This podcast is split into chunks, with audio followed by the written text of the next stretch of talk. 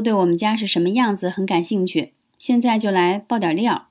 我家现在租房子住，几乎所有电器家具都是房东的，连六盆花都是房东的。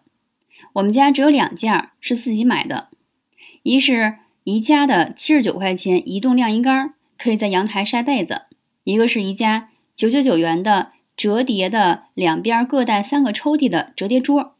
这两件家具还可以随时在搬走之前放弃。我已经成了一个很典型的极简主义者。二零一八年加上内衣购买不超过二十件，淘汰送出的比买的都多。我们家唯一买的比较多一些就是书，看过的一些会送给线下课的学员，一些就放工作室作为线下课期间的流动图书馆借阅给同学们看，还有一些会拿回书店卖二手。有进有出，有结缘，保持了正向的新陈代谢循环。